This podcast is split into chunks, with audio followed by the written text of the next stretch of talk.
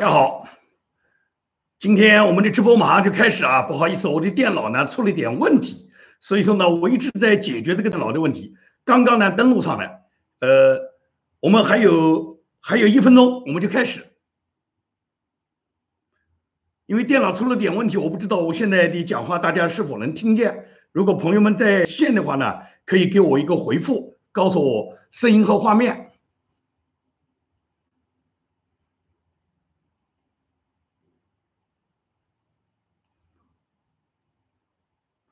能听到我的声音吗？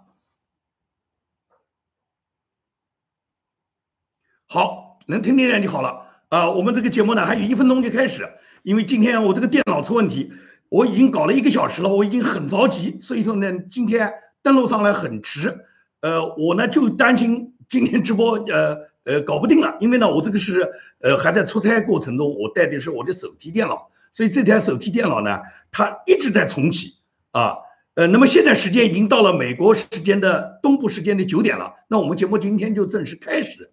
那么今天节目主要的内容，我在我的题目里面已经写了，就是 H&M 为什么现在被抵制，它抵制究竟是什么原因，中共要达到一个什么目的？这是我们今天呢我们要交流的主要的内容。那么同时就说辱华还有多少在路上？因为我们大家都知道辱华这个事情啊，在中国呢每年都会发生。过几个月就会来一次，今天不是你辱华，就是明天他辱华。那么究竟谁在辱华？所以说呢，这也是我们今天要讨论的主要内容。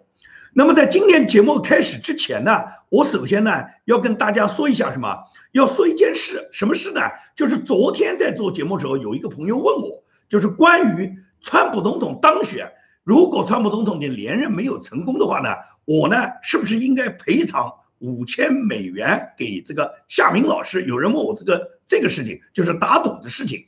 那么这个关于川普是否连任，川普和拜登谁连任，打赌五千美元这件事情呢？呃，关注我节目的朋友，以及呢长期跟踪我推特的朋友呢，他们都知道是什么内容。所以说呢，呃，不会，这些人是不会问我的。问我的人往往是对这件事呢一无所知。那么还有很多人呢是在网上呢就是恶意。呃，传播这样的谣言啦，就说吴建民这个人讲话不算话，输了这个呃五千美元不肯付，然后呢就是赖赌债嘛。那么这种传闻呢，呃，大部分人呢是对这个事实不了解，而往往这个加入传闻的人呢，他是不需要了解事实的，他只要是呃就是恶意的去传播那些对你不利的谣言嘛。所以说这件事情发生呢，呃，很长时间，经常有人问我这件事。我很懒得回答这件事，因为凡是跟踪我推特或者是收听我节目的人都知道这件事情的来龙去脉。但是现在不断有人问，而且确实有一些呢是好奇的网友，就说他确实对这件事不了解。因此呢，我觉得我今天呢就就着昨天这个朋友的这个提问，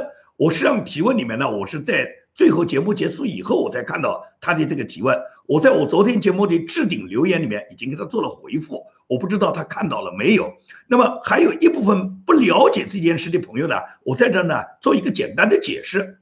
这个事情的起因呢是去年的九十月份，就是在去年十一月三号大选前，大概还有一两个月的时候，当时网络上呢有这么一批人，他们不断的呢就是去攻击川普，挺拜登。那么为首的呢，主要是这个夏明、滕彪这一类，他们呢就是经常的不断的写各种文章去羞辱川普，包括羞辱川普的家人，呃，包括羞辱第一夫人啊和川普的儿呃女儿伊万卡。那么这个事情呢，在整个网上面呢，在去年大选之前炒作的呢非常凶。那么相当一段时间，这种传闻呢和这种炒作呢，就引起了很多朋友都来问我。就是要我表达一个态度，你究竟是支持川普还是说支持拜登？那么如果支持川普，是不是你每天就靠做节目来表达你的立场？但是现在这个外面的这个传闻很多啊，因此呢，对针对这种呃这个呃挺拜登啊，呃抨击川普的这种现象呢，我当时就觉得呢，我如果要加入跟呃夏明、滕彪这一类的去讨论呢，我觉得这个很无聊，没有这个时间呢去打这种口水仗。因为支持川普也好，支持拜登也好，这是每个人的权利。你想支持谁就是支持谁嘛，这是你的权利，你去支持。你抨击谁也好，你支持谁也好，你只要拿出你的理由。但是如果说因为你支持我不支持，因为你反对我不反对，然后就互相谩骂。最终呢是撕裂整个海外民主阵营呢，我觉得这样呢就非常没有意思了。因此呢，我呢就跟夏明老师呢下了一个叫做英雄帖。我当时的时间我已经记不住了，肯定是大选前一两个月。我呢就跟夏明讲，我说呢我呢不希望跟你在。拜登是否能当选？川普是否能当选？川普如何如何的不堪？拜登如何如何的英明？对这个问题呢，我说我跟你两人去争论呢，争论三天呢，我们也争论不完。你有你的理，我有我的理。我说我不赞同你的立场，你也不会赞同我的立场。我说这样，咱们呢不打口水仗，咱们来点实际的，就说呢，我们打一个赌。我记得好像是五千九百美元。我说我们家呢就以这个五千九百美元呢为这个一个基数。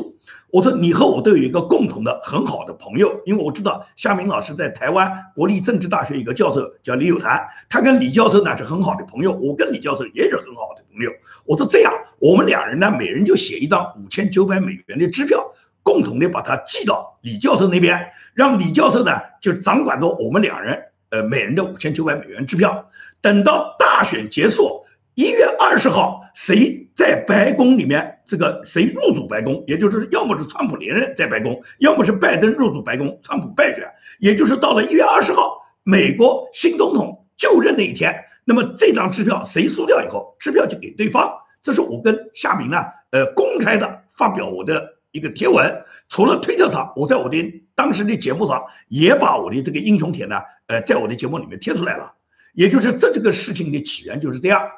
那么这件事情。这个我我发出这个赌局的邀约以后呢，那么很多网友都积极的支持了，很多网友都参与，呃，很多网友都跟帖说是愿意这个加入啊。那么这种情况下，就等夏明老师看他愿不愿意接受我的这个邀约了。那么夏明呢，很快就公开发表了他的这个对我的这个邀约的一个回复。他这个回复呢，他呢并没有写我的名字，他只是这样说，就是我不接受任何人跟我提出的。关于今年大选的这么一个赌约，他说我不接受，因为他说我不认为赌是有效的一种手段。那么你要支持谁你就支持谁，我支持谁是我支持谁，我们不用赌的方式，我们根本不可能去赌，是吧？也就是说，夏明根本没有接受我这个赌约，那么更不存在就是我们把支票寄到台湾大学国立大学李教授那那里去的这件事情。也就是说，这件事情这个赌约仅仅是我有一个提议，对方没有接招。那么也就是没有接招，那么这件事也就过去了。所以到，最终大选结果出来了，拜登入主这个白宫了。那么就不断有人问我，五千九百美元为什么不付啊？是不是想耍无赖啊？你怎么愿赌服输啊？你建明是不是英雄啊？所以讲这种话的时候呢，我很难去回答你。因为根本对方就没有接招，就没有按照我们邀约的这个条件去做。我们本人，无论是我本人还是他本人，都没有把支票寄到李教授那里。那谈这个赌约，根本这个赌局就没有成立。你叫我现在，因为拜登输了，我现在就去拿九五千九百美元寄给他吗？有这个道理吗？所以说这件事情呢，我觉得没有过多的解释的意义了。但是总是有人来问。那么总是有人来问我，今天呢就在整个美国大选以后，第一次对这件事做出一个回应，利用我这次这个做直播节目的时候给出一个回应，以后不再做解释。那么希望昨天提问的这几个朋友呢，能够看到我今天的解释。好，不耽误大家的时间，我们谈今天的节目。那么我们今天的节目呢，主要是谈呢，就是关于 H&M 呢被抵制的事。那么 H&M 被抵制的事，是不是 H&M 刚刚发生这个事呢？实际上什么？H&M 被抵制是就着 H&M 去年发表的一篇文章，也就是 H&M 它和阿迪达斯、耐克，他们都是在去年，他们就发表过，他们不愿意再使用新疆，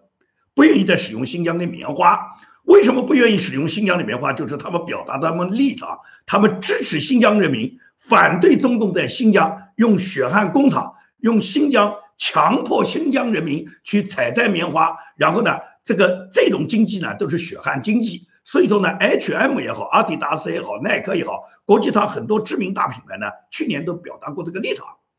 不知道为什么他们当时表达这个立场时候呢，中共呢没有发起什么这么一个抵制行动，这么一个爱国行动。也就是说，去年是不爱国的，但是今年他们开始要爱国了。那么今年爱国它是在什么背景下呢？显然就是什么？是针对因为欧盟还有美国，包括加拿大、澳洲，他们一起呢联合对中共呢，他在新疆的四个官员。主要是新疆政法委的书记、新疆公安厅的厅长、新疆主管政法的这个中共的领导人，一共是四个官员，对他们本人进行制裁和新疆建设兵团制裁。那么这件事情以后呢，中共就来了一个反报复、反制裁，报复了这个欧盟的一共是十个议员和报复了欧盟的一个一个团体。那么这两天又处罚了英国有十个这个呃有有十个英国人，其中有几个是英国的议员啊，九个英国人，其中有四个是英国的议员，还有呢是英国的几个团体，也就是中共呢对英国、对欧盟、对美国呢都有一个反制裁、反报复。那么在这个背景下，欧盟呢还有美国以及世界上很多正义的国家呢都加入了因为新疆问题对中共进行制裁和对中共进行打击的这条路。在这个背景下，中共呢就现在开始就是又开始要发动小粉红，开始要说是辱华了。那么在辱华的时候呢，要抵制。那么抵制拿谁开刀呢？就拿了 H&M 开刀，因为他们把 H&M 去年发的一个旧的一个推文把它拿出来了。那么这件事是谁谁干的呢？是谁先挑起的？抵制这个 H&M 什么阿迪达斯、耐克抵制风呢？是由共青团中央呢首先挑起的。他这个时间点实际上就是在美中阿拉斯加会谈呢，他们不欢而散之后，然后美国联手欧盟啊、英国啊、加拿大对四个呢涉入四名这个涉及新疆维吾尔族人对他们进行镇压、人权迫害的中共四个官员和一个实体进行这个制裁的时候呢，然后中共开始了，也就是共青团中央，他实际上是从三月二十四号，他首先在他的微博账号里面呢，他发布了这个一个抨击。这个 H&M 的文章，而抨击 H&M 呢，是把 H&M 去年曾经发布过的一个停用新疆棉花的，要停用新疆棉花的一个旧声明，把这件事拿出来说事，说 H&M 呢一边造谣抵制的新疆棉花，一边又想在中国赚钱，是痴心妄想，因此呢。共青团中央这个话讲过以后，马上就是中国就几十万的网民啊，主要是小粉红啊，就群情激愤啊，就喊着要把 H&M 喊他们滚蛋，让他们离开中国，别指望在中国就是吃中国的饭，端中国的碗，又砸中国的锅。那么在这种情况下，就先抵制了 H&M，紧接着他们发觉不止 H&M 一家，阿迪达斯也有份啊，耐克也有份啊，所以在这种情况下，就一下子就发起了大量的抵制风。这个抵制风发起以后呢，很多艺人啊，很多代言这几个品牌的一些明星，无论是中国大陆的明星、港台明星呢，都纷纷加入抵制的队伍，因为他们在中国大陆混饭吃嘛。如果是小粉红们都抵制的话，不就他们的他们的这个呃，无论是他们的这个流量啦，他们这个呃上呃演影视剧的演播率啦，他们自己出的唱片啦，都可能受到影响。所以说呢，大量的网民呢就加入，这个时候呢。团中央也好，中国的官媒也好，就不断的去煽动小小粉红和中国网民的这个抵制之风。那么这个爱国主义呢，是一门好生意。每年的是每年呢，几乎都要上演一次。一会儿抵制意大利了，一会儿抵制西班牙了，现在又抵制 H&M 了。而且很多中共的这个，尤其是贴近靠拢中共的艺人也好，一些影视明星也好，或者一些什么大腕也好，都趁机出来表演了。香港有一个港共的这个很典型的一个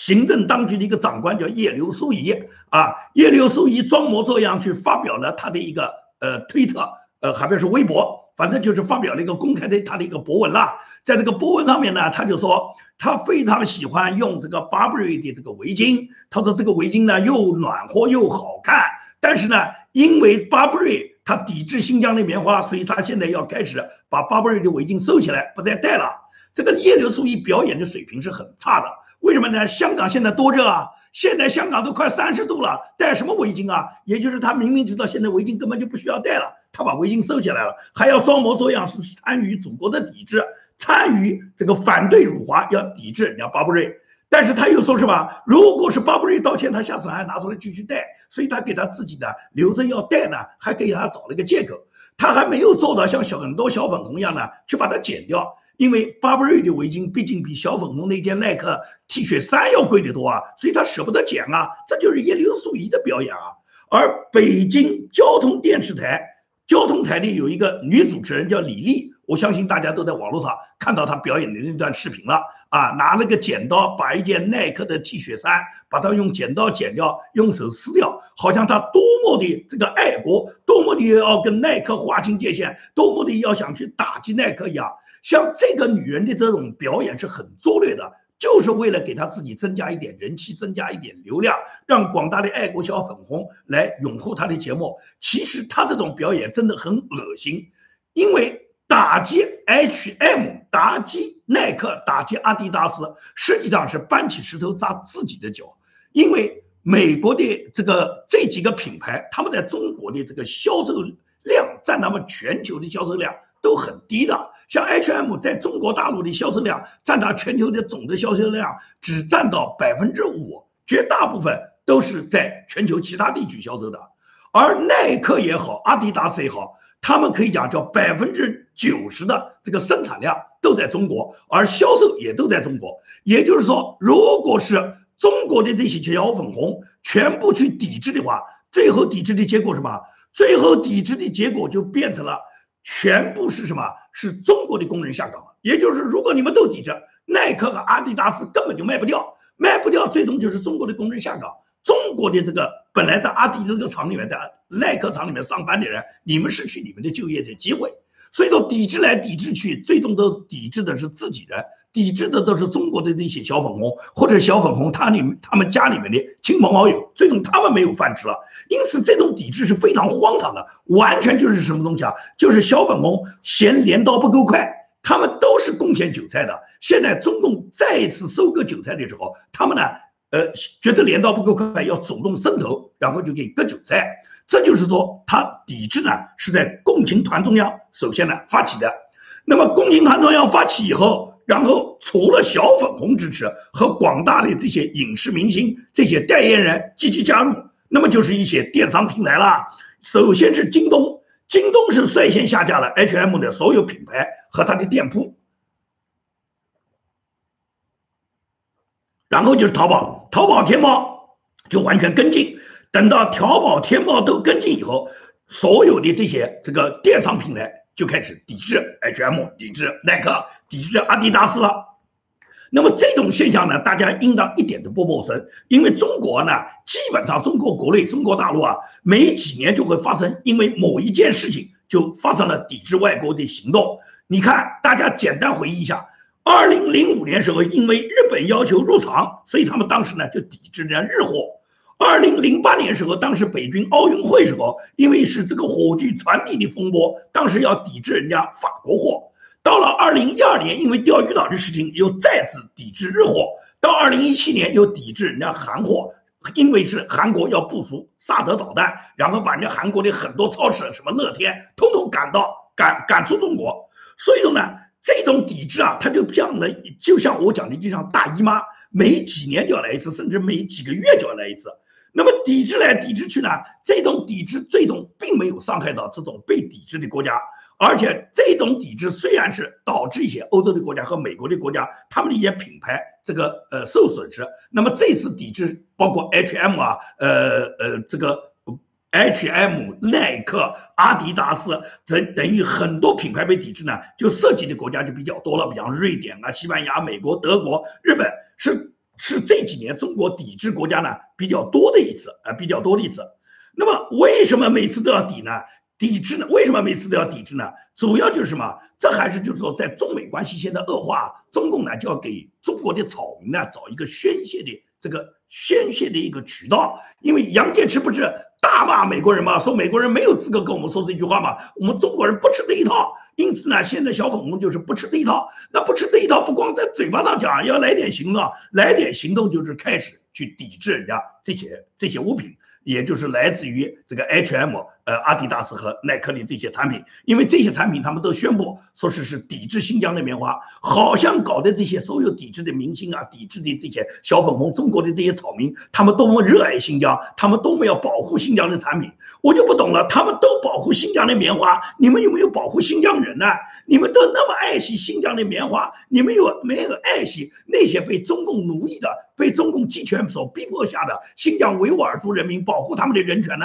你们有没有支持过新疆人民呢？你知道新疆人民大量的新疆人，他们关在集中营是一个什么滋味？你们有没有砸烂集中营，把新疆人民都解救出来的？所以说呢，在这种情况下，这个中国的这些小粉红呢，他们都是跟着官媒走的，他们根本就没有去考虑到你这个抵制行为真正能不能起到作用，仅仅是跟着政府一窝蜂的上。他们为什么要这样做呢？是因为就什么？中共实际上就感觉到一定要从草民那儿找到一个宣泄的渠道，找到一个一个一个发泄口。因为呢，现在就变成了中国实际上是被全球各个主要的发达国家所围困的。在围困的过程中呢，那么中国一直是认为，只要是拜登上台了，跟美国如果是能够解除当年川普对。这个中国的各种打击和限制，那么中共就活过来了嘛？所以说杨洁篪这次去谈判，本来是带了好几个主题去的嘛。第一个就是首先在美国人面前虚张声势，先去教训一下美国人，吓唬人家美国人，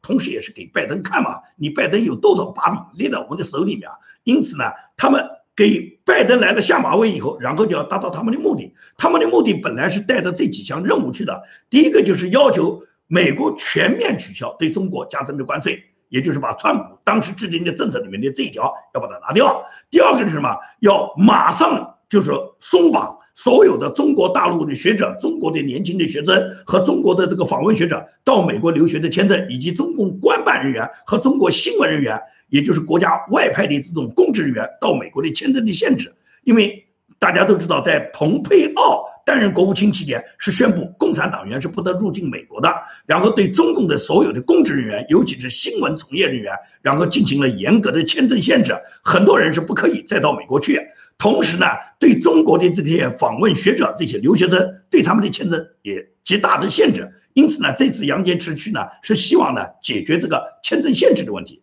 那么第三个，他们就是要求是必须要解除这个所谓共产党员不可以入美的。因为共产党员不能入美的话，是直接是打击了这些中共的这些达官贵人，这些中共的贪官家庭。大家知道，中共的高官，那么人人肯定都是共产党员了。共产党员不能入境，不是普通党员没有要要要拒绝他们入境啊。可以讲，大部分中国的普通党员没有这个条件，在美国又是买豪宅，又是包二奶，又是存那么多钱，大部分大部分都是中共的达官贵人啊，他们才在美国。这个存的巨额的财产，现在共产党员不能入境的话，不就意味着这些人受打击吗？所以说，杨洁篪区，他们本来是希望通过这个方面来松绑的，但是呢，拜登虽然。按照中共的理解，就是拜登，你有把柄勒到我们手上，你儿子恨得拜登有把柄勒到我们手上，我们可以打击你啊。拜登虽然想跟中共就是有所勾兑，因为拜登的话就是什么：第一，不以中共为敌；第二个，对中共是战略性忍耐；第三个呢，要跟中共呢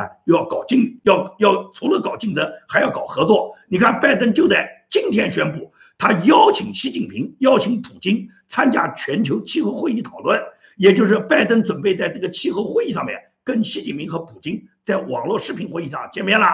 他主动邀请习近平、邀请普京参加，实际上就是摆出一个姿态，要跟习近平和普京呢找这个合作、找联合的机会。因为搞气候可以讲，气候这是中共给美国、给全世界挖了一个大坑。所谓气候，也实际上就是美国的左派也好，全球的左派也好，特别喜欢谈气候的问题。而气候呢，中共呢是必然要参加的，因为什么？中国也是一个碳排放大国，中国是造成全球气候变暖最主要的一个杀手。如果中国不参与气候讨论的会议，那么拜登那么搞这个全球控制气候呢，就控制不起来。所以要把中国拉过来。那中国你要拉过来，习近平就有白谱了啊！也就是你拜登，你得，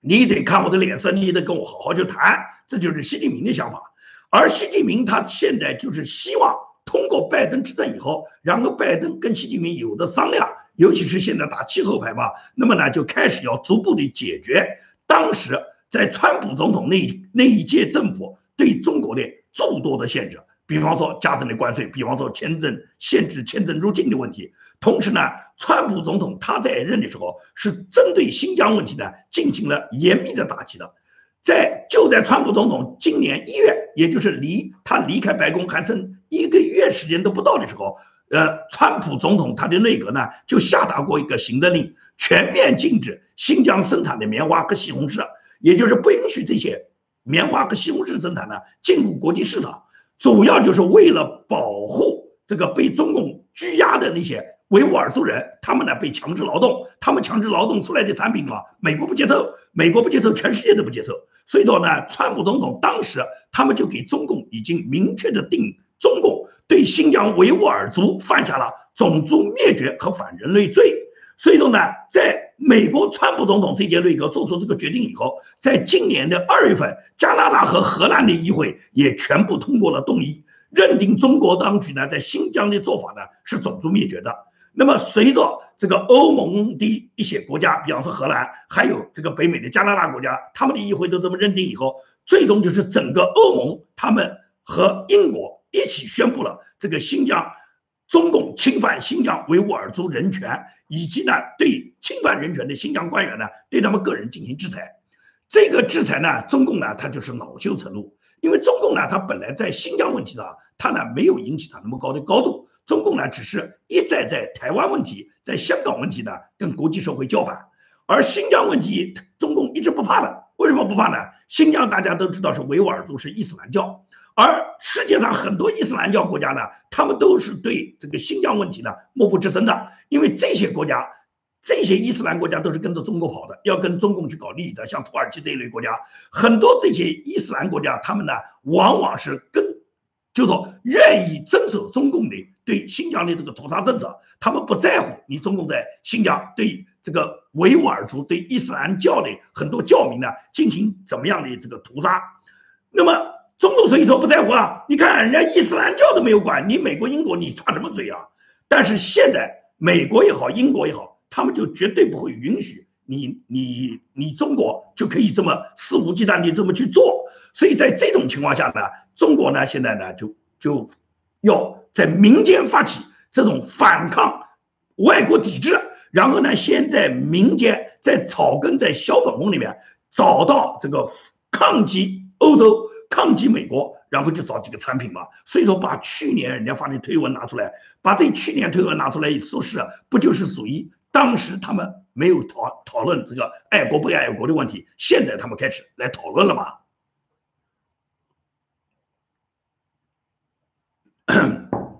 那么，为什么习近平他现在他们要做这些事呢？因为习近平的野心膨胀，大家知道，习近平啊总认为他自己呢叫全球 GDP 第二。现在呢，习近平认为是东升西降，认为中国现在已经平视世界。我们现在已经不是一百二十年前的中国，因为大家知道，今年也是辛亥年，也就是我们曾经签过这个。前面一百二十年，我们是被八国联军打败以后签订了这个辛丑条约的，也就是一百二十年前，当时是中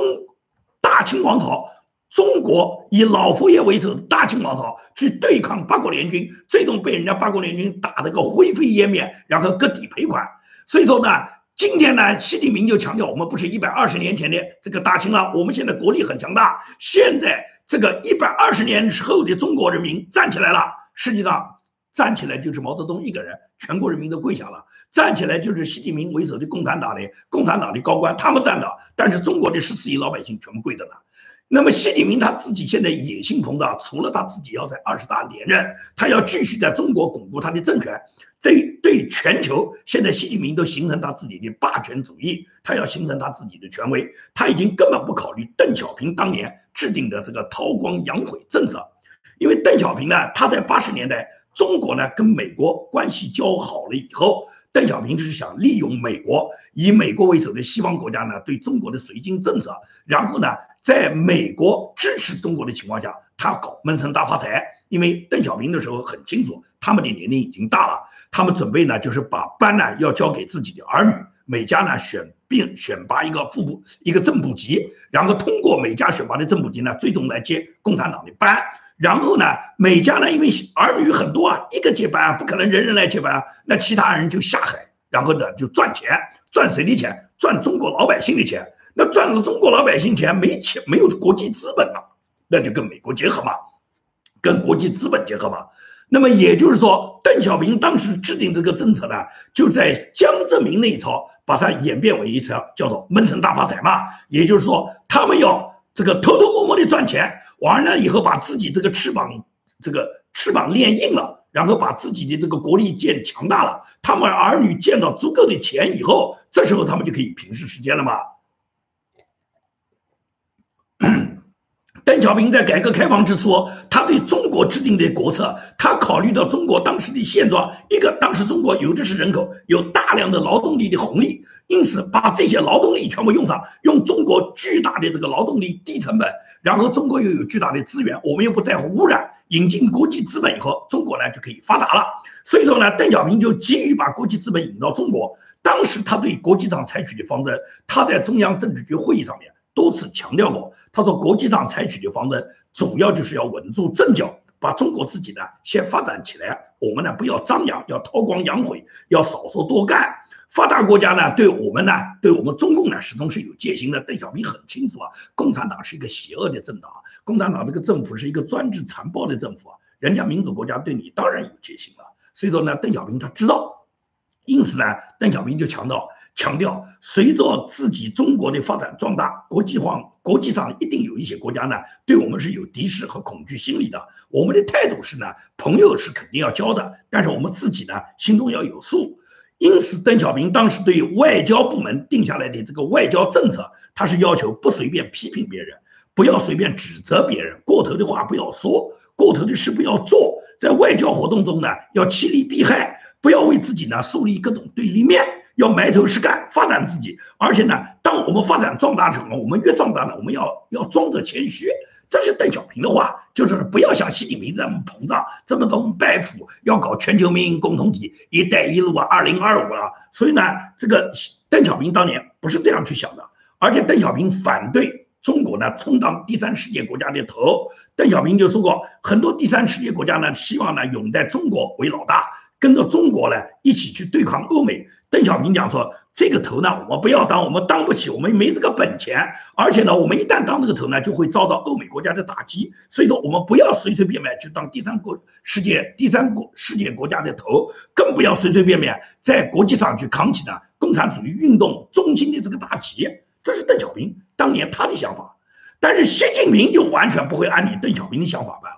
习近平就是要扛起共产主义运动的大旗，就是要把红旗插遍全球，就是要摆出一副以中国为首的共产主义国家，很少以美国为首的国际社会，很少以美国为首的西方社会，而且呢，不断的助长左派势力在全球的这个爆发以后呢，现在习近平已经收获成果了。三月十七号，贺锦丽他是会见了爱尔兰的总理叫马丁，他们在当时一个虚拟的会议上面呢。这个贺锦丽他是抨击美国，贺锦丽说美国是一个暴力加种族主义的国家，所以说呢，对于贺锦丽，他在这个国际场合跟别的国家的元首在开会时候，他作为一个美国副总统、国家领导人，他可以认为美国是一个暴力和种族主义国家。对他讲的这个话，美国的这些媒体人，尤其是美国知名的媒体的总编辑，就发表了自己的文章，就认为西方现在的文化精英啊。正在送出了列宁这样的脚绳，他这篇文章的意思就是说，现在我们美国也好，西方国家的主要首脑也好，他们现在呢正在热衷于这个追求呢这个左派，而这种左派呢，他们就直接就是完全按照列宁当年所讲的，就说，因为列宁当年有一句话，所有资本家的脚神呢都是资本家自己制造的，然后最终资本家把自己吊死在他生产的脚神上，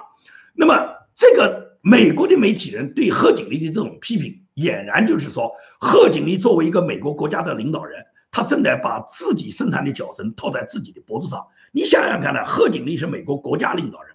一个国家领导人认为这个国家的价值观是邪恶的，那么这个国家在意识形态的斗争中，他还可能获得取胜吗？也就是说，国家领导人都认为自己的国家是丑恶的。贺锦丽认为美国是暴力国家，是种族歧视国家，也就是一个国家领导人把美国的价值观看得如此不堪。那么，你觉得美国如果跟中共去竞争，尤其是在意识形态里面竞争，那么最终究竟是共产主义和以左派为首的社会主义的这种风潮去战胜自由民主的这个传统价值观，还是说传统的民主？和传统的文明道德建设的传统价值观去战胜邪恶的共产主义呢？这两种意识形态争斗的时候，首先就是大家是针锋相对的。首先是认为美国是文明的，美国是伟大的，美国的伟大文明应该战胜中国的这个共产主义。但是贺锦丽不是这样认为啊，贺锦丽认为美国是邪恶的，美国是个暴力国家，美国是暴力加种族主义国家。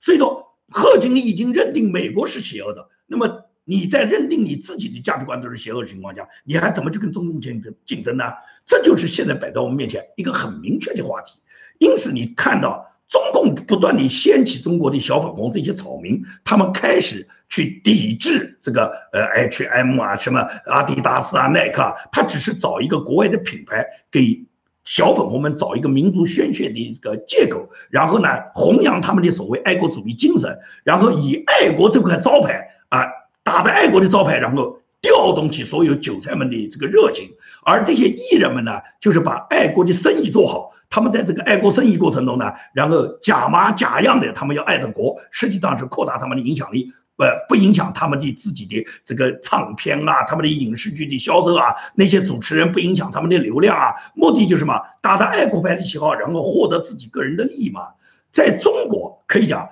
一切赚钱的，一切所有的那些达到利益的手段，都会挂上爱国的招牌。只要打着爱国的旗号，这个钱是真很很早好赚的啊！很多人都是以爱国为名，然后最终呢，来达到他们自己不可告人的目的。中国共产党是这方面的典范，所以跟着共产党、受共产党教育、跟着共产党混出来的这些小粉红们呢，他们是非常熟悉这种操作方式的。